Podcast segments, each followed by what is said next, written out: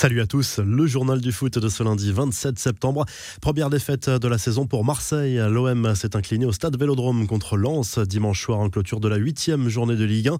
Score final 3 buts à 2 pour les 100 et or malgré le doublé de Dimitri Payet côté marseillais. Wesley Saïd a marqué le but de la victoire à 20 minutes de la fin. Marseille laisse sa place de dauphin à son adversaire du soir. On retiendra aussi de la soirée les nombreux hommages du Vélodrome pour Clémence, supporter décédé le week-end dernier lors d'un accident de la route Pablo Longaria s'est rendu en tribune pour y déposer une gerbe de fleurs. Coup de chapeau surtout aux supporters lensois qui se sont associés à cet hommage en scandant à plusieurs reprises le prénom de Clément. On a assisté d'ailleurs à une belle communion après le match entre les Fanatics dont Clément était membre et les quelques centaines de supporters lensois présents au Vélodrome. Les infos et rumeurs du mercato. Voilà une déclaration qui ne devrait pas plaire au PSG. Elle est signée Florentino Pérez et concerne l'avenir de Kylian Mbappé, le président du Real Madrid qui a eu un très léger accident de voiture en quittant le stade Santiago Bernabéu a été interpellé par des supporters qui lui ont demandé de faire signer la star du PSG l'année prochaine. A alors répondu Florentino Pérez, pas sûr que la direction parisienne n'apprécie cette petite phrase reprise par les médias espagnols comme une promesse. Au Barça, la direction est déjà inquiète au sujet de Memphis Depay arrivé cet été. L'attaquant néerlandais n'est sous contrat que pour deux saisons. Il n'y a pas de clause spéciale pour une troisième année, contrairement à ce qu'avait annoncé la presse espagnole dans un premier temps. En clair, le Barça va devoir se pencher sur sa prolongation avant l'été prochain, ce qui ne va pas arranger le club concernant l'encadrement de la masse salariale. Toujours en Catalogne, ça patine pour la prolongation d'Ousmane Dembélé, lui qui est sous contrat jusqu'en 2022. Il y a donc urgence, il faut trouver un accord pour éviter un départ libre l'an prochain. Cette situation agace sérieusement les dirigeants de l'international français. Dembélé se montrerait un peu trop gourmand.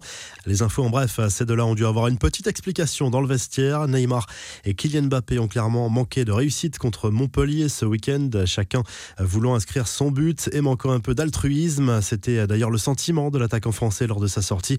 Il ne me fait pas la passe, à lâcher Mbappé à Idrissa Gueye au sujet du Brésilien. Neymar, lui, n'a pas réagi. Il a préféré répondre à un poste du roi Pelé, félicitant Lionel Messi pour son record de but pour une sélection sud-américaine et ses encouragements adressés au nouveau trio d'attaque parisien Neymar, Messi, Mbappé. Tu peux être sûr que nous allons faire notre possible pour être heureux cette année. Bon courage pour ta récupération. Le roi a répondu le Parisien sur Instagram. Samir Nasri raccroche les crampons. À 34 ans, l'ancien joueur de l'OM, Arsenal ou encore Manchester City a pris la décision de mettre un terme à sa carrière. Lors d'un entretien accordé au JDD, il a expliqué qu'aucun challenge ne l'avait tenté cet été. Il aurait pu revenir en France, mais seulement à Marseille. Jouera, jouera pas. Lionel Messi est encore incertain pour le match de Ligue des Champions contre Manchester City mardi soir. Bonne nouvelle tout de même, l'Argentin a repris l'entraînement au camp des loges. Maurizio Pochettino prendra sans doute une décision au tout dernier moment concernant sa titularisation face aux Citizens. On file en Angleterre où Arsenal relève la tête après son début de saison catastrophique. Les Gunners ont dominé sans trembler le derby londonien ce dimanche face à Tottenham. Victoire 3 buts 1 pour les joueurs de Mikel Arteta qui se replace en milieu de tableau. Olivier Giroud sans filtre, non retenu en équipe de France lors de la trêve internationale de septembre. L'attaquant de l'AC Milan est revenu sur cette déception lors d'un entretien accordé à Téléfoot. Il a expliqué avoir été surpris de ce choix et surtout par le fait de ne pas avoir été prévenu en amont par Didier Deschamps.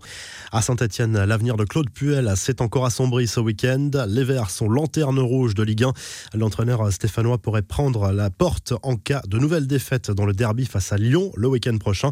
La revue de presse, on file en Espagne où le journal Sport encense Ansu Fati qui signait son retour à la compétition après dix mois de galère en raison d'une grave blessure. L'attaquant du Barça entré en fin de match, a marqué le troisième but du club Laograna lors de la victoire 3-0 contre l'Evente dimanche. Le Barça et Ronald Koeman se donnent de l'air.